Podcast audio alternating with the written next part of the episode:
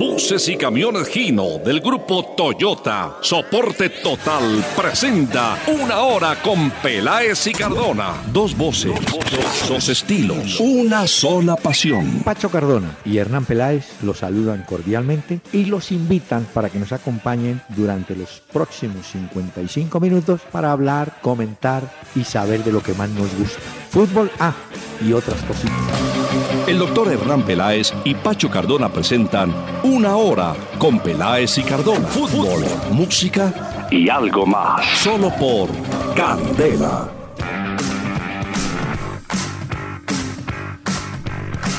Muy buenas noches a los amables oyentes de Candela Estéreo del 101.9 del FM que todavía están tomando aire por el trepidante juego de Barcelona, que terminó antes de las 5 de la tarde, contra el Paris Saint Germain. En un partido, había tenido razón, eh, Pacho con las buenas noches, había tenido razón el Luis Enrique. ¿Se acuerda que él dijo, sí, me hicieron claro. cuatro, yo puedo hacer seis? Claro, Mm. hizo seis, lo que pasa es que en un momento se embolató con ese gol de Cavani. Pero al final, en cuestión de minutos, el Barcelona puso la huella y se adentró cuartos de final. Quedan dos españoles, Real Madrid-Barcelona, y quedan dos alemanes por ahora, ¿no es cierto? Borussia. Por ahora, sí, señor. Bayern. Doctor Peláez, buenas noches. Buenas noches a Sí, todos los oyentes que se conectan con nosotros. Aquí es la una de la mañana en Barcelona. Y quiero decirle que todavía se oye pólvora, celebración y fiesta en las calles catalanas por lo que ha pasado hoy. Ha sido histórico en el fútbol lo que hemos visto Sí. hoy, ¿no? Y allá no tienen código de policía, porque lo tuvieran No. el de acá, no se podía hacer nada esa celebración, ¿o yo? Bueno, Pero ha sido histórico, doctor Peláez, lo que vimos hoy en el fútbol. Un partido intenso como nos gustan. En algunos momentos pensábamos, o creo yo, que con ese gol del Paris Saint Germain se vino el ánimo abajo de ese equipo. Claro. No encontraban por dónde el desorden y apareció la luz. bueno, señor, yo entiendo su emoción parlanchina, pero me da pena con usted. Hay que poner el regalo musical en este día de la mujer. A Así, no las hemos a todas, saludado. a Claro. todas las mujeres Mm. del país, bueno, del mundo si nos están escuchando. En Sí, su sí, día. claro. Muy bien. Un beso y un abrazo para todas ellas que se conectan con nosotros y para obviamente los hombres que van a ir a terminar de celebrar el Día de la Mujer. Sí, con la mujer. Muy bien dicho. Con la mujer de ellos, ¿no? Claro, no, pues Sí, normalmente porque- uno celebra el Día de la Mujer, ojalá con la mujer de uno, ¿no? Creo yo. Ojalá, sí, porque hay unos que... Mire, hemos invitado, usted se sorprenderá, a un cantante, un bolerista boliviano, radicado durante mucho tiempo en Argentina, Raúl Shaw Moreno. Escuche.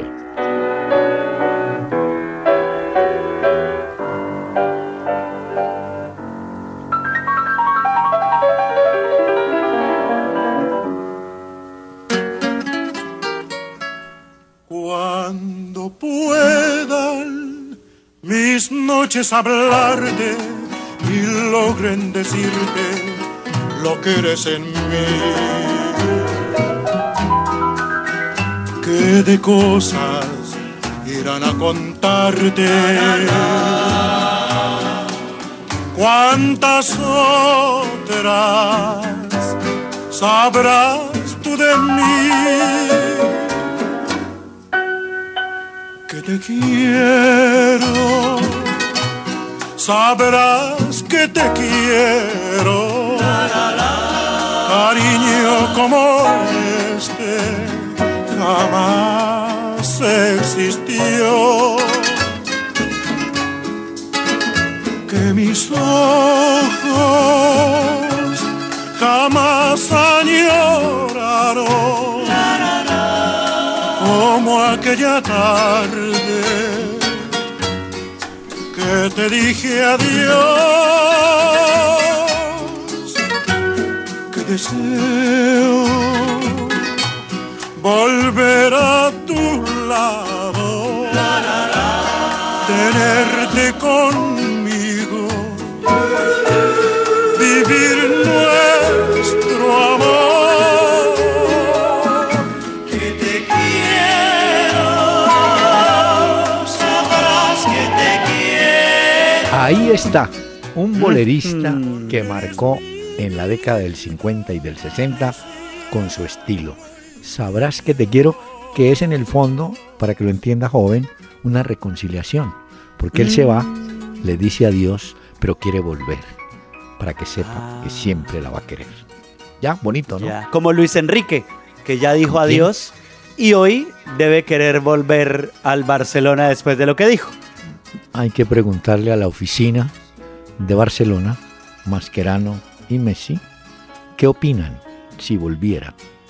Hmm. Doctor. Peláez, me gusta mucho la música de Raúl Shaw Moreno. Shaw Moreno. Sí, señor. Creo que también es de los que ya, ¿cierto? Mire, señor. ¿Vivo o no está? eh, mm, no, dejó recuerdos. ah, no, claro. ¿Él estuvo Es con como- los Panchos? Me parece que sí, sí, sí. Estuvo con los panchos. Pero ¿sabe una cosa? Volviendo al cuento del Barcelona, a ese Mascherano hoy le buscaron un puesto de lateral derecho, ¿no? Porque Eso. se ve que Piqué y un Titi se van a quedar como centrales. Bueno, Ya. Señor A, démosle la bienvenida a un cliente que siempre nos ha acompañado cuando se trata de darle participación a los oyentes de Candela. Sí, señor. Eh, saludamos a Gino. Gino nos invita a Gino Colombia, al Gino Outlet 2017. Y con Gino vamos a empezar a leer los mensajes que ustedes nos envían ya en tiempo real, vía Twitter, arroba Peláez y Cardona. Otros a través de Facebook, en la fanpage Peláez y Cardona. No olviden darle me gusta. Y otros en peláezicardona.com. Ahí nos pueden escribir y disfrutar de los Sí. diferentes programas que ya hemos hecho. Así es. Jorge, no, perdón, John, John Arturo Díaz, vía Twitter. Ese partido de hoy entre Barcelona y el PSG pagó la tarde libre en el trabajo. Ah, bueno, afortunado él. Dice, Increíble todo lo que sucedió y la intensidad con la que jugaron. Es cierto. Y quiero decirles que yo desocupado en un momento, ¿sabe Ujú. qué estaba buscando? ¿Qué, doctor El- Peláez? el partido del Huila con Quindío. Por es que hoy empezaba la Copa Colombia, señor. Se estaba usted torturando. Pero no, no lo Después encontré. de haber visto ese Barcelona París Saint Germain, usted dijo, voy a ver cómo se siente torturarme a esta hora. Y empezó a buscar esa Copa Bueno. Colombia. Dumar Hernández. El esfuerzo de los delanteros y el medio campo del Barcelona lo dañaron hoy los defensores. Sigue siendo el punto más débil. Sí, pero realmente de pronto se refiere al gol que consiguió Cavani. ¿no? Sí, pero vuelvo y le digo, si usted, ¿se acuerda que ayer le dije, ponga Rakitic? ¿Se acuerda? Usted me preguntó. Sí, que- señor. que ponga Que hablamos de una formación. Y ahí estuvo. Ahí estuvo Rakitic. Ahí estuvo. estuvo. jugando. Y ese Mire- equipo tiene la ventaja que de la mitad para arriba, eso resuelven. Que los de atrás son flojos. Pues sí, pero de ahí de la- es lo Es de mismo. tiempo también. Bueno, Busquets eh, viene siendo muy cuestionado y últimamente, hoy, hoy falló en algunas, pero en general, pues el No. equipo es que respondió para hacer seis goles en Liga de Campeones y dar la vuelta. Claro. Es que unos 90 minutos no hay perfectos, doctor Peláez. No, no, perfecto. Y mire que eso me hace acordar la historia de la selección brasileña del 70 que ganó el Mundial. Sí, que la defensa era regular, que el arquero Félix era regular. Sí, pero de la mitad para arriba con Clodoaldo y toda esa banda, eso no había problema. Eso cómo, cómo lo atacaba usted. Era más. Eh, pero mire, no solamente el Barcelona, el paseo que le dio ese Borussia Dortmund al Benfica, se apuntó con tres goles a Bumellán. Ese, ese es un jugador. pero es que al minuto 4 ya había no. remontado el Borussia. Pues solo tenía Bueno, un gol de igualado. diferencia. Que Sí, gané, ahí- exacto, que lo igualaron. Lo de Lisboa, que fue 1-0. A Aubameyang puso al minuto 4 un gol muy rápido. Eso también le sirvió al Barcelona, que arrancó el partido ganando y en la segunda parte también marcó muy rápido. Entonces eso lo- le ayudó. Claro, el baldado de agua fría vino con el gol del Paris Saint Germain, pero en el del Borussia Benfica sí no hubo gol en contra. Entonces, Ah, no, sí hat-trick No, no, Aubameyang. Sí, es que no había por dónde. Bueno, mire, eh, Santiago Rodríguez, apelando a la memoria, me dice él, quiero preguntarle a Juan Gilberto Funes, quién lo apodó el Búfalo. Y fue cuando jugaba con Millonarios. Sí, señor, lo apodó mi compañero eh, Jaime Ortiz Alvear, que en paz descanse. Yo nunca, yo siempre, no, no entendí Búfalo de San Luis. Y yo le decía, Jaime, en San Luis, Argentina, hay búfalos. Me dijo, no sé, pero este es el búfalo de San Luis. Bueno, y se quedó, se quedó el búfalo. La respuesta Sí. de Jaime, yo siempre la recuerdo y las cuento. Esa, es- esa fue una, la de Funes. La otra fue el día que dijo que Funes, en un partido, estaba comentando yo con él, y con él dijo, uy, este Funes, uy, mucho mejor que Pedernera. Y yo volteé y le dije, Jaime, hacia el aire, ¿usted vio jugar a Pedernera? Me dijo, no, pero Funes es mejor. Bueno. Ay, ¿qué le dice usted al tipo? ese era un genio, ese tipo. Qué crack. recuerdo. Oh, ese, exactamente. Ese era un bacán. El tipo sí era. Qué bueno. Bueno, mire. No, pero fue mejor. Listo, y lo dejó usted arreglado. Pero usted qué dice? Si le dice, No, no, pues yo no lo vi, pero este es mejor. Bueno, póngale cuidado. Escribe Julián Peña. Oye, oiga, todos con el partido de Barcelona. Hubo una jugada en el penal de Neymar para el tercer gol de Barcelona que el árbitro validó porque el jugador del París se caía y tumbó a Neymar. ¿Qué dice el reglamento de ese tipo de jugadas? Es jugada dudosa, pero muchas veces uno mismo, desde el comentario, dice, eh, no, ¿cómo se llama eso? Se lo ¿La llevó a decir, no, le tiró, le cayó encima o le tiró el cuerpo por inercia, porque iba, ¿cierto? Lo atropelló, imprudencia, lo que quiere llamar. Pero de todas maneras el árbitro lo entendió que era una falta, por imprudencia, Claro. pero era falta.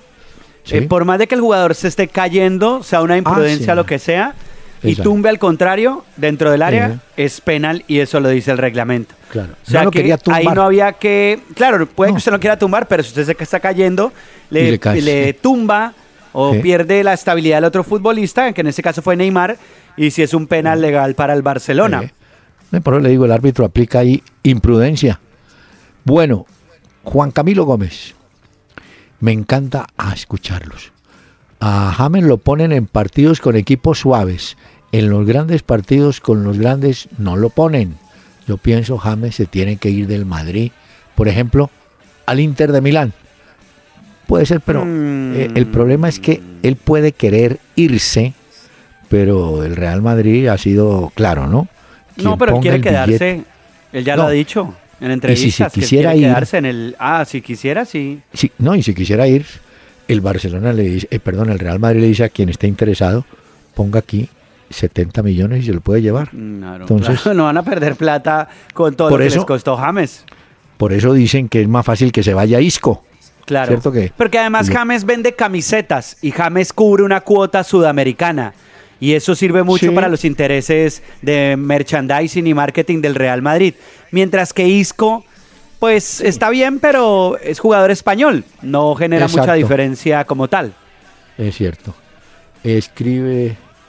eh, Y por Isco no Fabio pagaron Mateus. toda esa plata, doctor Peláez. No. Don Fabio Mateo, muchas gracias por su mensaje, hombre.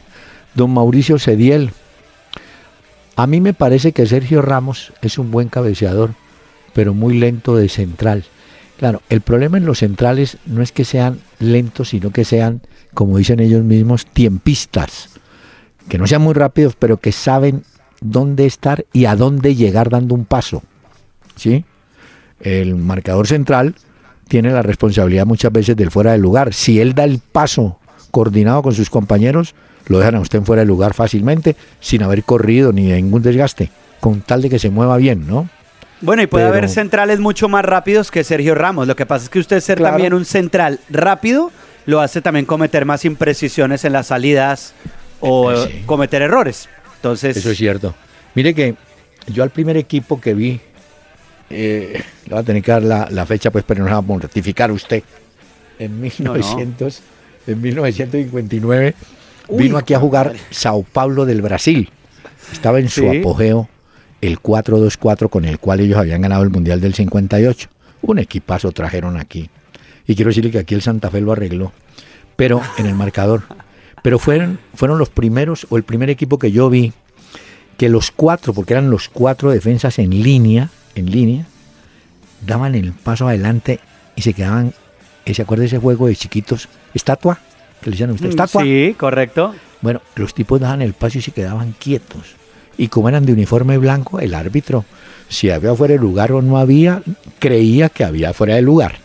Porque un delantero quedaba por allá suelto o enganchado, pero daban el paso coordinado, porque muchas veces, si los cuatro no se coordinan, de pronto En queda uno enganchado y ese es el que Habilita. al delantero eh, rival. ¿no? Claro, claro, claro, es- claro. Ahí sí cuando usted tiene cuatro defensores, los Uy, tiene sí. que poner a marchar o a caminar igual, porque si no, tal cual lo que dice usted. Bueno, pero hay muchos ejercicios de entrenamiento de eso, ¿no, doctor Peláez? Para que Ah, sí. los centrales, o bueno, por los defensores salgan al mismo tiempo y hacen ejercicios de eso. Sí, y le quiero decir una cosa. eh, no solamente trabajo. Por ejemplo, con línea de tres no se ve fácil hacer eso. Mm, Es muy difícil. Hoy hubo línea de tres cuatro- en Barcelona. Ah, sí. Por eso, pero, pero digo, para la línea de tres es más complicado porque hay mucho espacio para provocar el fuera de lugar. Con línea de cuatro tiene usted más campo cubierto y lo puede hacer más, más fácil, ¿no? Claro, no, y un equipo que hace línea de tres, pues también es porque eh, más adelante los volantes de marca, pues tiene jugadores que son muy seguros. Entonces, no sé, Busquets, por ejemplo, es un jugador que, hombre, le da mucha seguridad. Rakitic en algunas cosas también. Entonces, le permite a usted jugar con tres atrás y que ellos dos cierren la entrada de cualquiera que venga por ahí. Sí, pero en esos sistemas, digo yo, no se apela mucho al fuera de lugar provocado. ¿no? Vea, escribe a Germán Alberto Prieto. ¿Qué tal Gio Moreno para la selección? Bueno, ya lo vimos en un partido, habría que verlo dos o tres partidos, y, pero parece que anda muy bien. en- bueno, y entre otras cosas, lleva su rato en China ya. Ese ya Sí. se adaptó. Paraguay ya presentó eh, convocados. ¿Quién? Paraguay. Ah, yo creí que Peckerman, hombre. Yo No, pensé- Peckerman, usted sabe que Peckerman vamos hasta el último día. Además dice eso los viernes para no poder hablar acá de los convocados, entonces nos, Claro, nos corta la cabeza Peckerman. En eso es más lento que algunos defensas del París. Vea, eh, espere que John Castañeda, eh, buena combinación, incluida la música, dice del programa. Y este es el último hoy. Twitter, vea, el último Twitter de Néstor. El Arsenal está en la quinta ronda de la, F, de la FA Cup. Juega el 11 de marzo. Todavía está en esa copa, pero yo creo que a, a Wenger no le perdonan que esté en esa No. copa. ni eh, No, la eliminación Puede ser muy buena grotesca. la FA Cup, Sí. pero, No, pero irse de la, de la Liga de Campeones es lo más doloroso para un equipo de Así. Europa. Así es. Señor, este mensaje. Estamos transmitiendo desde el Gino Outlet, chasis para camiones con capacidad de carga bruta de 3.2, 4.1, 5 y 5.9 toneladas y chasis para bucetón a precios 2016. Gino es soporte total. Válido del 1 de febrero al 31 de marzo de 2017. Mayor información www.gino.com.co slash Gino Outlet. Al aire en Candela 101.9, una hora con Peláez y Cardona. Fútbol, música y algo más.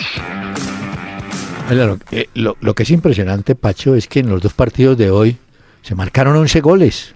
No, pues ¿Cómo que con los 6-1, 6 del 4-0. Barcelona, eso ya Y es una ayer- locura. Y ayer 5 por un lado, ¿no?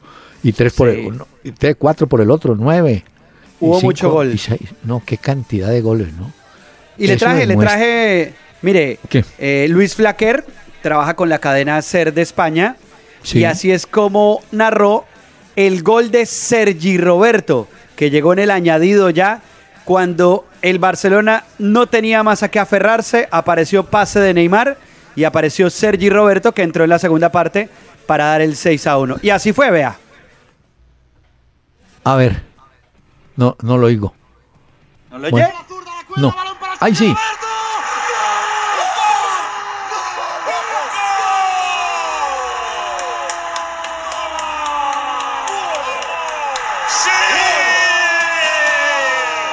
Bueno, ¿cómo se nota que en esa cabina no había nadie del París?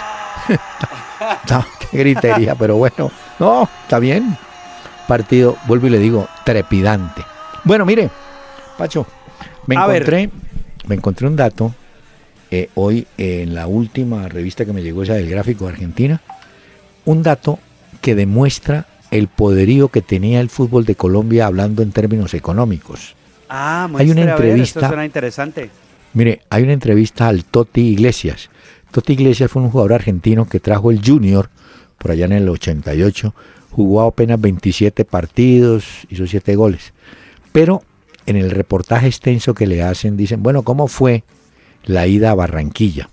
Y dijo, mire, me llamó Enzo Genoni. Enzo Genoni, que ya murió, fue un jugador de Independiente y después con los años fue empresario, compañero de el flaco Poletti.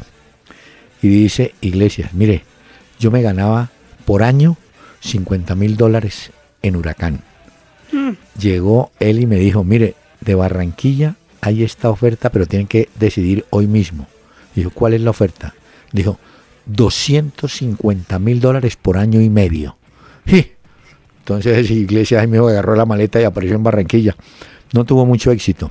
Pero simplemente para mostrarle, el equipo argentino pagaba 50 por año y el Junior iba a pagar por 18 meses 250 mil dólares. De manera que esa era una de las razones por las cuales los equipos de la década del 80, por allá, un poquitico antes, traían jugadores de costo. Hoy en día es imposible porque el mercado de Sudamérica no, Claro. está pensando en Europa, no en, no en por acá, ¿cierto? Sí, no, de acuerdo, porque ahora los futbolistas van eh, a Brasil, por ejemplo, es un destino apetecido. Ah, otro es tengo- México sí. y otro ya es pasar hacia Europa. De esos países, pasar a Europa. Es más fácil. Le ya. tengo una buena noticia de jugador colombiano.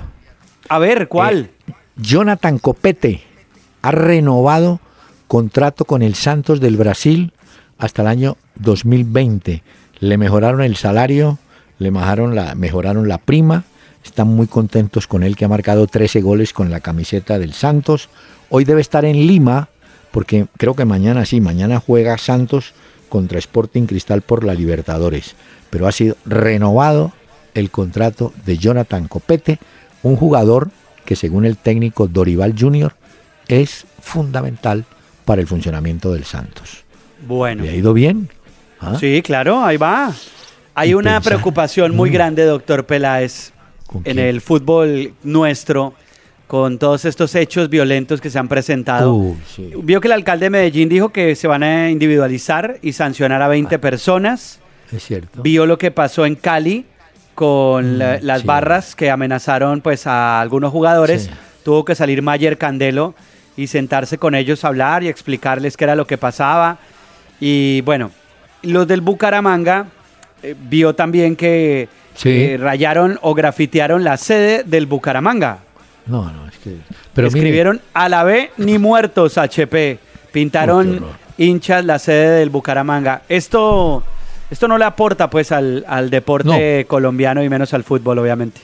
pero tampoco, y vuelvo a insistir, no estoy de acuerdo con que la Di Mayor le quite los puntos a un equipo porque hay actos de vandalismo en las Mm. afueras o dentro en el estadio, dentro del estadio. ¿Por qué? Porque con eso usted no controla el vandalismo. Claro, la está penalizando al que- equipo. Claro, usted eduque, trate de educar o de controlar. A ver, el señor Perdomo que se despeine un día y diga, a ver, ¿cómo ayudamos? Copiemos lo que hicieron en Inglaterra, o nos vale mucho, pero habían prometido, oiga bien Pacho, camas, eh, cámaras de seguridad, no veo ninguna. Habían prometido carnetizar a los de las barras, que cuando la persona entre con un carnet que lo lee, hay un lector electrónico, identifican quién es la persona que está entrando, ¿cierto? Nada de eso se ha hecho. La policía, usted la ve que se para ahí, pero no tiene instrucciones de qué hacer, cómo controlar. Y entonces meterle o quitarle los puntos a un equipo que está jugando, pues una sanción deportiva, pero y económica, claro. Pero es que mire, por ejemplo, el alcalde de Cali dice que debían eh, dejar los próximos tres partidos del América a puerta cerrada en Cali. En plata, el América dejaría de recibir 3.500 millones. Entonces, yo digo, las de la bueno, parece que los de la mayor, perdóneme, caídos del zarzo. Esos tipos van. Los dueños de la Dimayor, Pacho, los dueños de la Dimayor son los equipos. Son Claro. los equipos, los dueños. Yo como dueño ¿cómo voy a ir a una asamblea y decir, sí, sí, quíteme los puntos por si hay algún pe- alguna pelea en las graderías o suspende no, el partido? No, por eso les No, y da falta la cabeza. sensación de que la DIMAYOR responsabiliza de los actos de vandalismo y lo que a los suceda equipos. a los equipos. Sí, yo no entiendo. Siendo que la Hombre. DIMAYOR debería ejercer controles mucho más fuertes y decir, Por venga, colaboremos entre todos y miremos cómo lo podemos hacer. Por ejemplo, ya también sancionaron dos fechas para la tribuna norte del Atanasio, ya quedó sancionada. Perfecto. Entonces, yo Entonces- creo que en eso hace falta mucha más mano dura. No, y pero mano dura- Desde que no pe- se pongan de acuerdo, muy complicado. Pero inteligente que los, los, dirige- los dueños de esos equipos, que son los perjudicados a la hora de la verdad con ese tipo de sanciones, le propongan a la mayor, bueno, ¿qué hacemos? ¿Qué, qué- ¿Cómo organizamos el control de entrada de barras? ¿Cómo miramos en las cámaras y le ayudamos a la policía? ¿Cómo hacemos? Porque, porque mire, y se lo van a pronosticar desde ahora, esto va a ser gravísimo faltando tres fechas para acabarse el campeonato y usted esté hablando de descenso. ¿Por qué? Porque los equipos que en ese momento estén comprometidos en el descenso corren el riesgo, por varias razones, de que les, les quiten tres puntos por mal comportamiento de uno o de 20 personas. No. De eso- acuerdo. yo digo, la sanción no puede ser a los equipos. Antes hay que ayudar a los equipos a ver cómo controlan y ayudan, hombre. Pero bueno. Es cierto. Yo creo que en eso también hacen falta controles, ser más estrictos, a Sí, ver dónde hombre. quedó ese control tecnológico que habían dicho No, que nada, se iba a dar. nada. No. Y Ahora dígame una cosa, Pacho. Usted lo dijo ahorita. Pintan la sede del Bucaramanga que no está al pie del estadio. Entonces, ¿qué? ¿Van a sancionar al Bucaramanga? ¿Le van a Claro, esa es otra los- cosa. No, eso no tiene nada que ver. Por eso le digo, no. Yo creo que eh, el rem- Es decir, esos de la I mayor se vendieron el sofá y con eso ya solucionaron el problema. Ya ahí creen ¿Ah? que está solucionado. Bueno, es lo No. que hay, doctor Peláez. No, sí, pero hay que ayudarles a pensar porque parece que el cacumen no les funciona. Vea, sí, está tapado del techo, no tiene. Mire, Nacho, eh, mañana, mañana Santa Fe está en La Paz. Ya. Llevó 19 jugadores, llevó a todos los habidos y por haber. Es Vamos un partido difícil, como lo decíamos acá, es en la altura. Sí. Eh, tendrá que jugarlo con mucha inteligencia. Santa Fe, incluso los datos que veíamos y lo referenciábamos acá, gracias a la gente de Fútbol Red, no es un equipo que haga muchos goles, tampoco es que le hagan, pero tendrá No. que reforzar ese medio campo y mirar a ver cómo va a ser para poner a jugar muy bien este equipo, porque si no, complicado. Sí, mire que hay un caso, ahora que, ¿se acuerda que hace unos días dijeron que aquí no había control antidoping porque no estaba eh, homologado, no sé, por los dueños del negocio en el exterior? Dijeron, no, en Colombia eso no, no funciona. Pues mire, no, no sabemos si aquí hay doping o no hay doping, no sabemos, porque no hay control. Pero en Paraguay, hoy le metieron cuatro años de suspensión a Julio César Cáceres, un defensa de Guaraní. El tipo tiene 37 años, o sea que ya terminó la carrera. Ajá. El Guaraní va a apelar la sanción, pero escuche el caso. Él dio positivo en el mes de noviembre por una sustancia. Lo invitaron a que fuera en diciembre a tomar a tomarse otra muestra. El jugador se negó, dijo no. Entonces, bueno, le aplicaron la sanción. De inmediato, Chilaver y compañía salieron no solamente a defender al jugador, sino a descalificar el sistema de control antidoping que hay en Paraguay. Aquí Vea. no tenemos. El de Paraguay, según ellos, no es una sirve. locura. Oiga, no, el desorden que tenemos por acá en eso. Pero en Libertadores Dígame. sí hay, doctor Peláez. Ah, pero porque lo maneja la Conmebol. Claro, ahí sí pero hay. en los, en los partidos de Colombia, eh, es más, los equipos podrían decir, ole- o decirle a la I mayor, mire, no haga control antidoping, que el sistema de acá, el laboratorio de acá, no está homologado. Y ahí Mm. tienen razón. Entonces queda ahí. Para el caso bueno. de Santa Fe sí se sabe que ellos tendrán Ah, sí. como ayuda de oxígeno por Claro. si llegan a necesitar en algún momento dado por la altura contra The Strongest. Y bueno, Sí. esperemos mañana a ver qué sucede. Partido interesante que tendremos de la Copa Libertadores. El debut de Independiente Santa Fe. Ese partido va a las 7 de la noche. Siete de la noche. uh, Cuando estemos arrancando este programa, estará arrancando la Copa Libertadores para Independiente Santa Fe. O sea que estaremos en el, acompañando a Santa Fe en el primer tiempo, porque Así es. terminaría 7 y 45, ¿no? Así Bueno, es. Bueno, eh, hay, bueno, es que aquí en Sudamérica pasan unas cosas. Sí veo que los argentinos se pusieron de acuerdo. Empecemos a jugar. Ahora sí. ¿Y dijeron Ahora sí cuándo? campeonato. No, pero ¿sabe cuándo dijeron? Mañana jueves. Ya mañana jueves hay partido el viernes, el sábado, el domingo y el lunes. De una vez a jugar Ya. todo el mundo. ¿Ah? Se pone Después bueno de- eso. Bueno, pero ya era hora, porque es que cuánto tiempo esta gente sin el, el fútbol. No, pues yo le di el dato. En 14 meses han jugado, No, han trabajado locura. 5 meses. ¿Ah? Una locura. Es que, claro, no se ponían de acuerdo con los salarios que se están debiendo. No los equipos grandes, los equipos que eh, tratan de subsistir en el campeonato argentino. Le deben mucha plata a muchos jugadores. Entonces, los capitanes de los diferentes equipos se reunieron y dijeron: hasta que nos salden las cuentas, no podemos empezar el sindicato de futbolistas.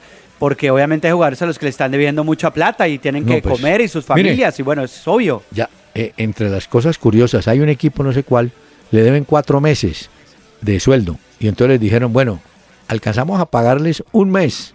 Y los otros, digo, no, pues defiéndanse un mes y, y volvemos a hablar dentro de un mes a ver qué hacemos. Así se maneja el fútbol de Sudamérica, qué pesar, ¿no? Eh, Ya. vean, Le tengo declaraciones de Sergi Roberto, que fue hoy el hombre que puso el sexto gol del Barcelona. ¿Quiero oírlo? ah, claro, por favor. No sabía si estaba en línea. Y nada, muy contento. Cuando lo has visto dentro. Me he tirado en el suelo y he visto que el portero no la para. Y nada, nada, estoy muy contento. Sergi, eh, un momento en que necesitabais tres goles después del tanto de Cavani. Era cuando entrabas en el terreno de juego. No sé si en ese momento parecía que lo fácil era se ha acabado. Bueno, ah, sí que era muy complicado porque teníamos que meter tres. Pero todo el equipo ha hecho un trabajo muy bueno y nada, estamos todos muy contentos. Oye, cuéntame, ¿qué se decía ahí al centro cuando ha terminado el partido? He visto gestos de admiración, gestos de no creérselo, gestos de alegría desbordada. ¿Qué es lo que os decíais? Si es que has logrado escuchar algo. Bueno, ah, ahí en París eh, estábamos muy jodidos, sabíamos que era muy difícil, pero este equipo creía y con la ayuda de, de la afición lo hemos sacado adelante y la verdad es que es increíble. Nadie lo había conseguido. Bueno, pues si algo ha demostrado este equipo es que está hecho para, para esto y bueno, una vez más hemos demostrado que, que hemos luchado hasta el final. Hoy me estoy pasando, pero la entrevista lo merece. Dime algo de toda esta gente, mira, con Carles Naval, dime algo de toda esta gente que todavía llena el estadio, que lo llenaba 15 minutos antes y que no se ha ido hasta el final. Si normalmente dicen que la afición es un jugador más, yo creo que hoy han sido 10 más. Han estado desde el primer momento ayudándonos, notábamos que ellos estaban con nosotros y bueno, al final esto también es, es para ellos. ¿Y ahora qué, Sergi? Bueno, ahora a, a celebrarlo un poco, que, que se lo merece y nada, después ya pensar en el partido de liga.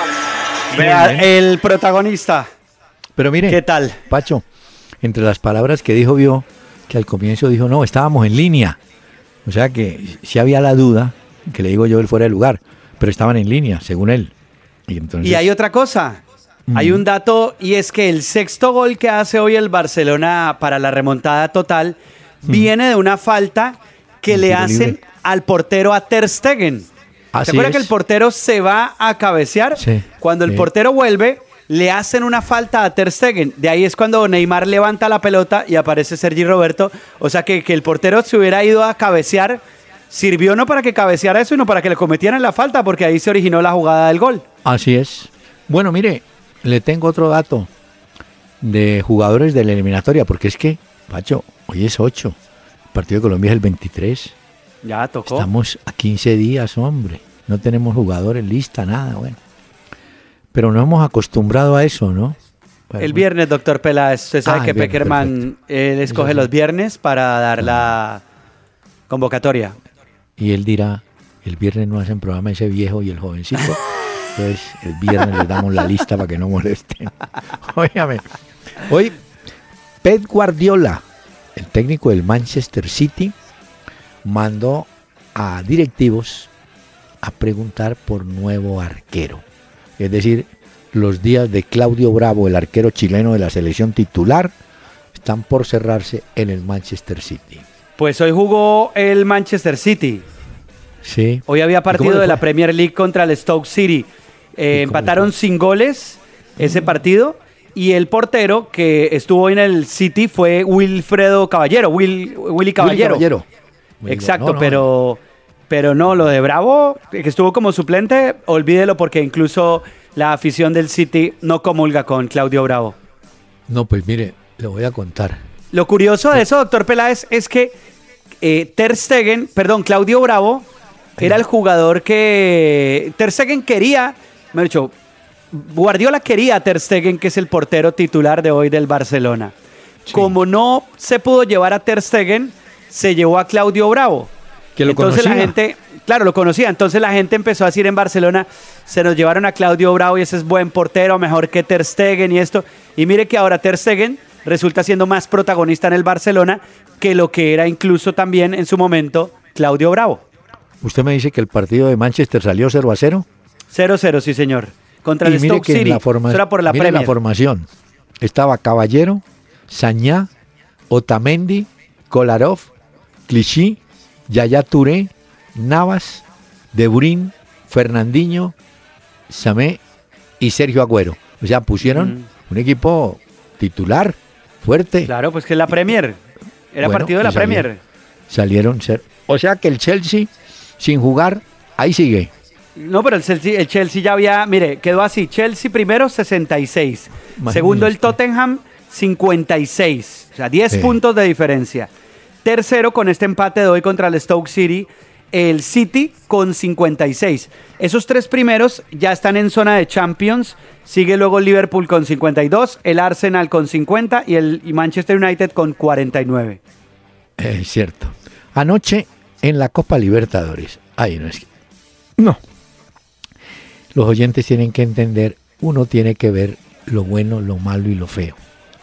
Me puse a ver, un poquito desocupado, eh, el remate de Wilstermann y Peñarol. No se ría. Partidazo. No, no. Bueno, Dios. No, jugó un colombiano, muchacho Julio Cabezas, un delantero centro que andaba por Changayo, por algún lado. Bueno, ahí entró al final. El técnico es un colombiano porque nació en Ibagué, eh, Roberto Mosquera, aunque lo asimilan a peruano. Pero la, la historia es increíble.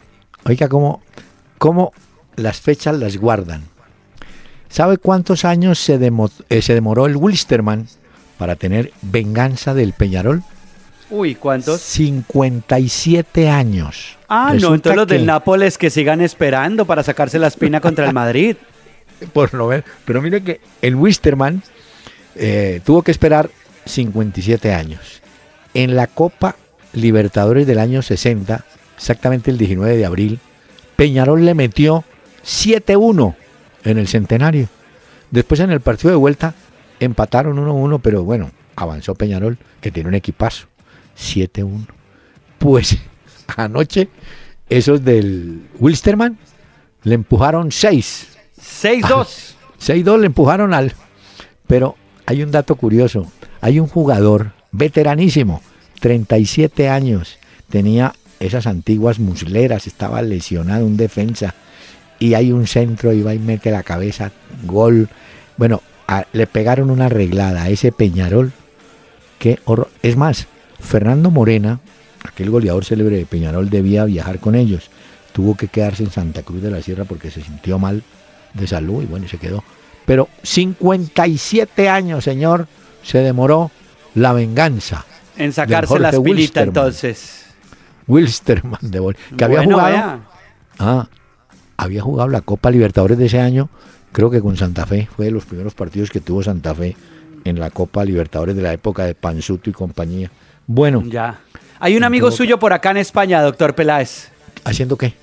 Juan Carlos Osorio, técnico Ah. de México, vino a hablar con Sampaoli, técnico del Sevilla, No, porque dice que, es muy importante oír las opiniones y saber qué piensa Sampaoli, que hoy dirige al Sevilla y que le ha funcionado también. Entonces vino a recibir consejos, a hablar con él.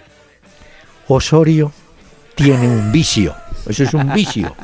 Hablar de fútbol. Él se junta con Bielsa seis horas a hablar. Ahora se va a juntar con este otro que habla hasta por los codos. Ahí le va a ayudar, le va a ayudar Lillo para que acabe de hablar. Ah, no, No. eso sí, mejor Ay, dicho. Unos vinos y hágale a ponerse a hablar de fútbol. Pero es lo que le gusta al hombre. El hombre es enfermo por Ah, eso. no, sí es Vive contento y 100% el tema. Y él tiene el compromiso de la CONCACAF, ¿no? Él ha prometido Sí, que sí. México va al Mundial. Pues eso es lo que estaba haciendo. Estaba viendo también futbolistas en España. Eh, Tiene ahí a Carlos Vela, tiene a Diego Reyes del Español, a Jonathan Dos Santos del Villarreal, A un a arquero. Chicharito lo tienen en Alemania, Pero tiene a Ochoa, un arquero. También, anda por allá. en el Granada. Ah, ese anda en el Granada. En el Granada, Eh, exacto, sí, no señor. se olvide, cuando me hable del Granada, reportarnos cómo le va a Adrián Ramos, que está ahí en ese equipo. Había empezado bien con gol y todo. Hombre, resultó muy emocionante. Vi el comprimido que llaman del triunfo de Chapecoense frente al Zulia. Mm, En el Zulia estaba jugando el veteranísimo Juan Arango, capitán de campo. Pero a mí me gusta darle datos a estos equipos de nosotros que son medio pobres. Vea, hay un jugador en el Zulia chiquitico, Savarini, juega bastante bien ese tipo yo. Ese, ya lo pueden, Savarini. Te pregunten el Zulia en Maracaibo, oye, ¿quién es Savarini? Ya. Juega bien. Porque en, acuérdese ese, en ese partido entró a la historia ya Reinaldo, que ese es uno de los 22 nuevos jugadores del Sí. Chapecoense, y eh, entró a la historia porque marcó el primer gol de Chapecoense en la historia de la Copa Libertadores, pues el primero de este equipo en la Copa Y- y- Libertadores. Y le cuento que casi es gol olímpico. Pues no, no, no era tiro, pero casi lo consigue. Eh, le decía que esos jugadores uno los ve por ahí. eh, ese Sabarini juega bien. Yo recuerdo que eh, Arturo Boyacá vino un día, él estuvo en Venezuela, vino a Bogotá y le preguntaron desde el Santa Fe, oiga, ¿qué jugadores pudiéramos traer de Venezuela? Dijo, hay dos colombianos que juegan en Venezuela y juegan muy bien. ¿Quiénes son? Copete y Juan Guillermo Vélez. Bueno, Vélez no pasó mayor cosa, pero Copete, le conté al comienzo que está en Santos. O sea, hay, hay que ayudarle a la gente, hombre. Claro, sí, Sí. de acuerdo. Si usted ve algún jugador por allá del Alcorcón, recomiéndelo. A ver si lo traemos para que esto, esto mejore, hombre. Ah, para que- bueno, listo, hagamos eso. Y con los oyentes también, como hay tantos que nos oyen en diferentes lugares del mundo, cuando Sí. ustedes vean por ahí un futbolista o algo en un equipo, de esos equipos que son de media Sí. tabla para abajo, pero que usted dice, mire, esto para el fútbol colombiano puede ser una joya, pues lo recomendamos. Pues le quiero contar, y no está lejos el ejemplo. Nacional contrató dos extranjeros que estaban por Fortaleza, un paraguayo Franco y un argentino Mariano Vázquez. Todavía no, no están consolidados, pero eh, imagínense el, el costo cuál sería de pasar de Fortaleza Nacional, Fortaleza a la B. Eh, De Mm. manera que de pronto, de pronto funcionan. Sí, uno Señor. nunca sabe.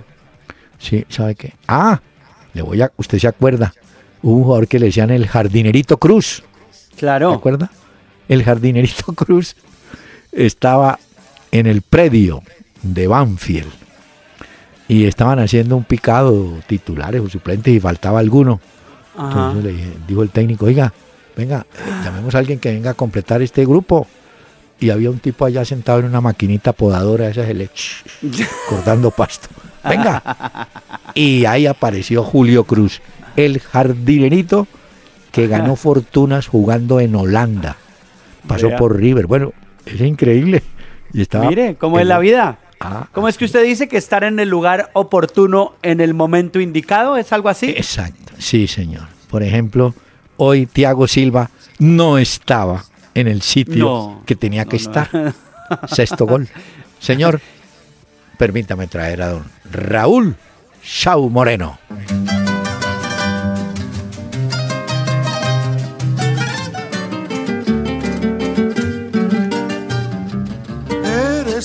Amor con que soñé, eres la ilusión que yo forjé. Y eres hoy mujer para mi vida, la prenda más querida, la más tierna ilusión. Trae Traes la emoción que adiviné, traes la ansiedad que imaginé. Al aire en Candela 101.9, una hora con Peláez y Cardona. Fútbol, música y algo más.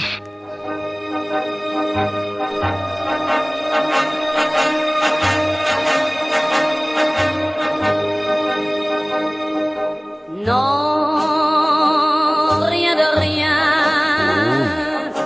Non, je ne regrette rien. Ni le bien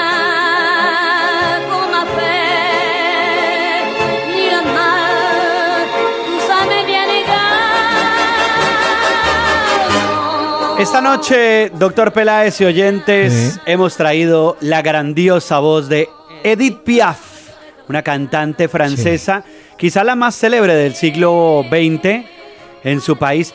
Hoy estaría feliz por el Día de la Mujer, pero muy triste por la eliminación del Paris Saint-Germain de la Liga de Campeones. sí. Pero esta voz, doctor Peláez, apenas para recordarles a las mujeres lo importantes que son y desearles a todas un feliz día desde este programa.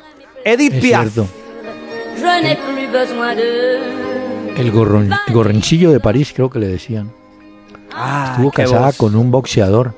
Sí, sí, sí. Además también fue actriz, actriz de cine, de teatro. Tiene una, tiene una versión lindísima de La Marsellesa. Claro que para mí la mejor es la de. ¿Cómo se llama Mari? Bueno, ya me acordaré. Vea, le tengo un dato. Algunas personas decían que Unai Emery, el técnico del Paris Saint-Germain, Mm. ya con esto alistó el ataúd para salir del Paris Saint-Germain, porque él nunca tuvo feeling con el equipo y su gran esperanza era esto, pero perder de la forma que perdió porque hicieron ese gol y vea, ahí sí como dice, como se dice en Mm. Colombia, mató el tigre y se asustó con el cuero. Hay que decirle a los jugadores también, ¿no? Vea, tengo resultados de la Copa, hombre, Colombia. Ay, a ver. Caldas le ganó a Leones 1 a 0 en Itagüí. En Villavicencio 2-2, Boyacá y Llaneros. Que vea que no los vi pues porque no tuve tiempo, pero de todas maneras hay que tenerlos en cuenta. Bueno, mire que... Ah, tiene los titulares de la prensa catalana. Claro, mire, tengo prensa de, por ejemplo, en Madrid, el diario Marca titula Remontada, mire, dice así, Remontada para la historia. Es el titular.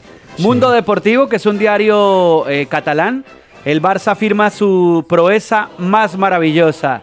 El diario AS dice, el Barça entra en la historia también. Algunos de los eh, titulares que aparecen ya Bueno. de esto. Ahora, ya hay posibles, eh, incluso hablaban de posibles enfrentamientos que le tocarían al Barcelona en cuartos. ¿Con quién?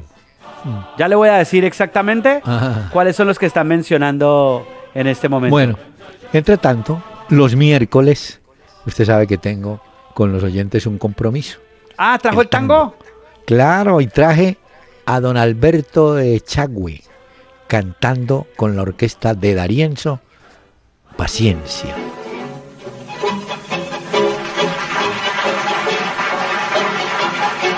Anoche de nuevo te vieron mis ojos. Anoche de nuevo te tuve a mi lado. ¿Por qué te habré visto si después de todo fuimos dos extraños mirando el pasado? Y vos sos a la misma, ni yo soy el mismo.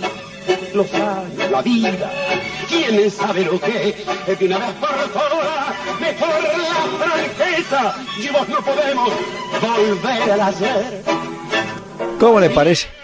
Ah, Alberto Echagüe, bueno esto. cantante rosarino con la orquesta de Darienzo. Para algunos oyentes que no conocen, Darienzo era el director de la orquesta y se paraba al frente de la orquesta. Haga de cuenta ver al pecoso o a San Paoli, eso se movía para allá, para acá, agitaba al del piano, al cantante, no, tipo canzón, pero muy buen director, el rey del compás. Muy bien. Qué bueno. Vean Bueno, los cruces. Ya A ver. sabemos obviamente que Real Madrid, Bayern Múnich y Borussia y Barcelona están en cuartos de final. Hay que esperar los juegos de la próxima semana. Martes Leicester Sevilla y Juventus Porto. Y el miércoles Mónaco Manchester City y Atlético de Madrid contra el Bayer Leverkusen. O sea que Sí. hay dos equipos españoles más que podrían entrar, que son el Sevilla y el Atlético de Madrid. Y ya los partidos de ida de los cuartos de final se juegan 11 y 12 de abril y los de vuelta 18 y 19 de abril. O sea que en abril tenemos, no, de cuartos de final, dice usted. Cuartos de final, los de ida Ah. y los de vuelta 11 y 12 de abril. Los de ida y los de vuelta son 18 y 19 de abril. Bueno. eso que la final es en Cardiff. Ah, sí, señor. Allá. Eh, vi, vi que el balón estaba marcado así, ¿no? Entre otras, Sí, sí. estamos esperando el balón blanco para el campeonato colombiano. Miren, Ah, sí, están pendientes de eso, ¿no? el Deportes Tolima sacó un comunicado a propósito de un jugador que se retiró, eh, que no se entendió con, con Camargo, y el Tolima aclara que se le pagó todo lo que tenía que pagársele y que se va, pues, quedó en paz, a paz y salvo. Yo no entiendo, los jugadores, o sea, que se aburren o se van. Sí, no, porque a uno siempre le decían, hay que jugar por la camiseta, hay que sudar la camiseta, hay que tener sentido y en todos esos cuentos, ¿sí? Sí, Estos no, es de ahora, cierto. como que, muchachos de ahora, si no me pone, me voy. Hay muchos que Sí. son así. Hay otros que no, hay otros que de verdad muestran amor, pasión. Eso es también tener como pasión por un deporte que uno siente, ¿no? Es cierto, sí. No, no, si no le gusta, bueno. No. De todas formas, eh, Cavani y Suárez van a ser los atacantes de Uruguay en los partidos que vienen, ¿no? Sí, sí, y en sí. Argentina, ah, pero en Argentina también se montan unas películas. Ahora están comparando quién es mejor o quién fue mejor, Pasarela o Sergio Ramos, porque ambos fueron marcadores centrales, capitanes de equipos, muy buenos cabeceadores, de manera que ahí tienen también ya tema. ¿Cuál fue mejor? Pero usted cree, usted- doctor Peláez, Ah. que cuál de estos fue mejor. No, Pasarela fue- era muy buen, muy buen defensa, eso sí, ¿para qué? Un zurdo que jugó en Italia, en Fiorentina, ha sido jugador de River, pero lo que pasa es que lo mediático, ese Sergio Ramos, los goles. Es que yo creo que usted puede ya tener grabados todos los goles determinantes que ha hecho Ramos en finales, ¿o no? Yo sí, seguro. ¿Cuántos? Sí, no, en. YouTube uno encuentra resúmenes y cosas ¿no? de estas. Sí, claro. Exacto, entonces yo creo, señor, qué pena con usted. No vaya a decir que no, el tiempo se acabó. Así No, doctor Peláez. Pero yo Muy cortico este programa, de verdad. Sí, ah, pues dijo que como usted leyó, no, estaba embelesado con el No, Barcelona. que gran- faltan muchas cosas para decir. Mire lo que decía Mr. Chip hoy. ¿Qué decía eh, una noche memorable, una noche increíble, una noche histórica, una noche para la leyenda, una noche épica. El fútbol decía, no le digo las últimas dos No, no. palabras porque son unas groserías, us- nos cierran el programa, pero Mm. ya sabrá. Pero mire, le voy a decir esto. Esos partidos son los que van a congraciar al aficionado con el fútbol. A veces nos quejamos de que los partidos son lentos, de que hacen mucha pantomima, que se acuestan, que la camilla, no. Estos partidos de tipos súper profesionales se juegan a todo tren, ¿sí? Con un, respeto hacia la afición, me parece. Sí, Yo claro. Los equipos nuestros sí tienen, bueno, los de Sudamérica en general tienen que sacar. Bueno, voy a ver un partido que quiero ver de la Copa Libertadores esta noche. ¿Cuál, que doctor es Peláez? El de San Lorenzo Flamengo en el Maracaná, que reaparece. Ah, reaparece el Maracaná, sí. Claro, después lo habían abandonado un poquito, ya está otra vez. Vamos a ver cómo se ve y de pronto. Entonces toca ya porque ya arrancó. Bueno, por eso sí, pero de pronto Berrío y Cuellar, que no son inicialistas, espero que les den chancecito de jugar. Arrancaron los- Flamengo San Lorenzo y Atlético Tucumán Palmeiras. Bueno, Palmeiras para ver de pronto a Borja, ¿no? Sí. Borja y. Ah, y Jerry Mina. Jerry Mina. También. Mañana hay Bueno. Liga de Europa a la una Sí. de la tarde para que estemos ¿Qué atentos partido, ahí. ¿Qué partido me recomienda? Mm, el Rostov contra el Manchester United, No. muy flojo. Mm. Mm, Le recomiendo de Strongest Santa Fe para que Ah, bueno, se sí. entretenga más bien a las Señor. 7 de la noche. Muchas gracias porque llega don Raúl Chau Moreno.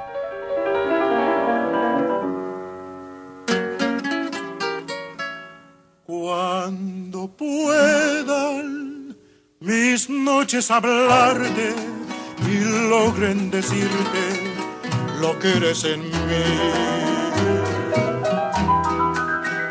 De cosas irán a contarte. ¿Cuántas otras sabrás tú de mí? Y camiones Gino del grupo Toyota, soporte total, presentaron Una Hora con Peláez y Cardona. El doctor Hernán Peláez y Pacho Cardona regresarán mañana a las 7 de la noche por Candela 101.9 para presentarnos Una Hora con Peláez y Cardona. Fútbol, música y algo más. Solo por Candela.